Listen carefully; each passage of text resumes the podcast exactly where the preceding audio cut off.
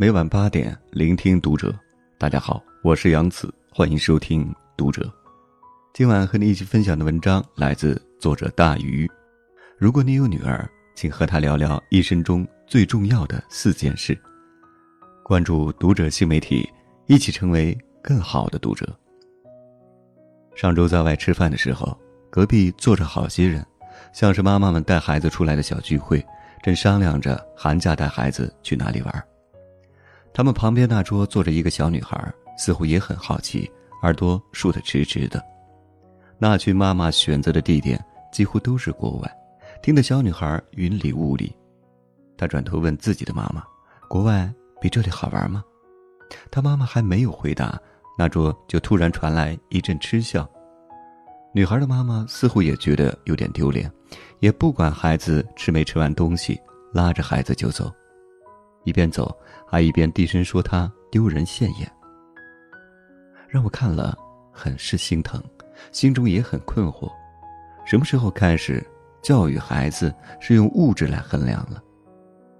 曾经看过一个访谈节目，叫做《你好，妈妈》，有一期的嘉宾是陶虹，在聊到对孩子富养的定义时，他的一番话让我很认同。他说：“在我看来，富养就是见多识广。”见多识广，不是说只有到了美国迪拜就叫见多识广。其实世界上各种各样的人，各种各样的生活形态，你都能看到过，你的想象力其实就会更加宽广。近几年，女孩要富养成了很多家长都认可的教育理念，很多家长都让孩子吃最好的，用最好的，给孩子最优越的物质生活，满足他一切需求。确实，为人父母总是忍不住想把最好的一切都给自己的孩子。然而，养育女儿，仅仅只是物质上的富养是不够的，精神上的富养才能让她成为更好的自己。拥有智慧比拥有金钱重要。作家王朔在《致女儿》书里有一句话：“你必须内心丰富，才能摆脱这些表面的相似。”内心丰富的女孩子有趣而有魅力，而这一定需要很多文化和见识作为储备。美国历史上第一位黑人女性国务卿康多利扎赖斯，完成自己人生的逆袭就离不开她的智慧。当时的社会种族歧视普遍存在，黑色皮肤的她在美国备受歧视，但她并没有因此就自卑怯懦，也没有选择跟现实妥协。而是拼命努力，立志要打破这样的局面。他相信读书能改变命运。从小到大，他的床边永远都不缺书。他的父母会在床边放上各种各样的书籍，让他随时能够阅读。不仅如此，他不放过任何一个学习机会，汲取各类知识，发展各种爱好。长期下来，他越发优秀，成为一个行走在路上都能闪闪发光的人。十五岁。就成为丹佛大学学生，二十六岁时担任斯坦福大学最年轻的教授和教务长，最后更是成为了美国第一位黑人女性国务卿。智慧是人生中最宝贵的财富，带着它前行，人生之路就会走得更加顺畅。就如董卿说的：“我始终相信，读过的所有书都不会白读。”它总会在未来的某一个场合帮助我表现得更出色。读书是可以给人以力量的，它更能给人快乐。知识就是力量，它能够让我们成为更好的自己，让我们获得不断向上的力量。这股力量更能充盈一个人的精神世界。独立坚强是逆袭的底气。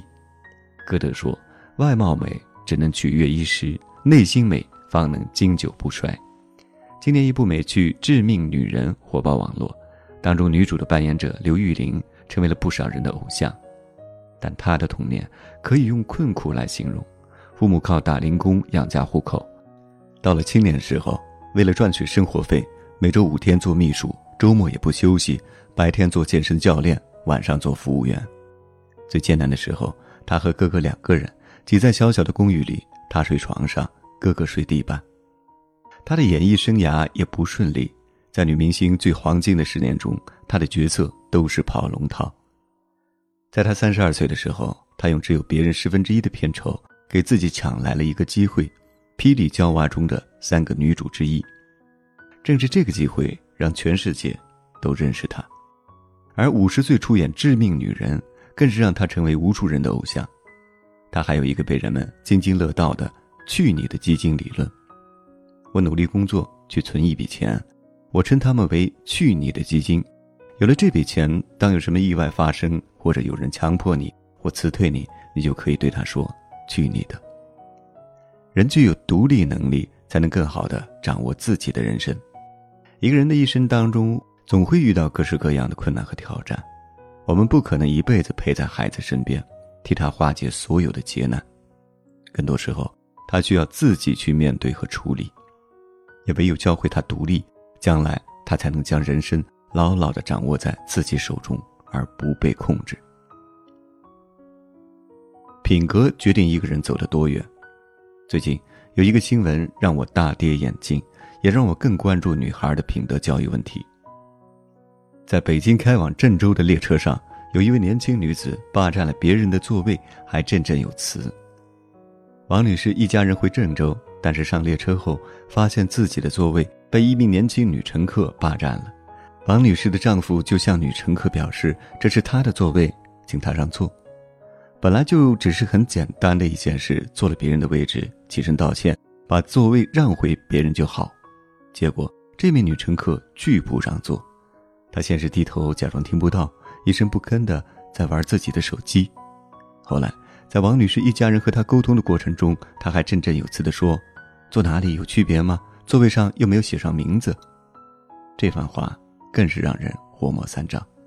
最后实在没办法，只好请来了乘务员来处理。一个人没有基本的品德和素养，是很难在社会上立足的。而孩子的品格教育，最开始是来源于父母。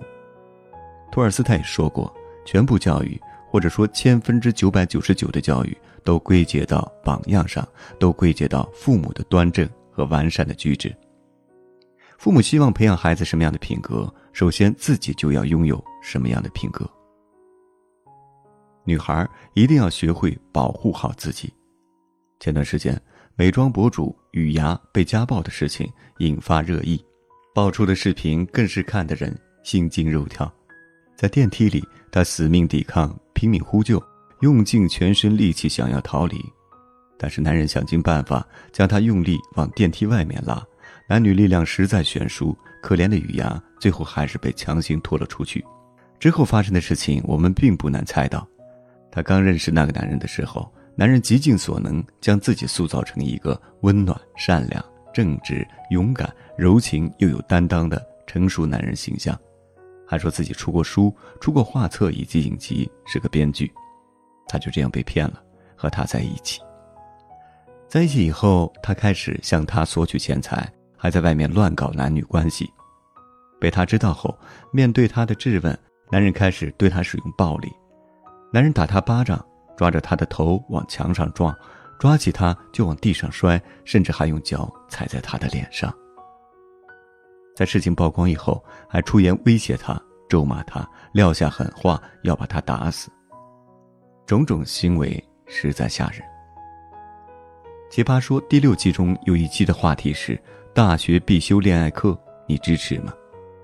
节目上主持人马东问嘉宾彭磊希不希望女儿多接触恋爱，他表示非常支持。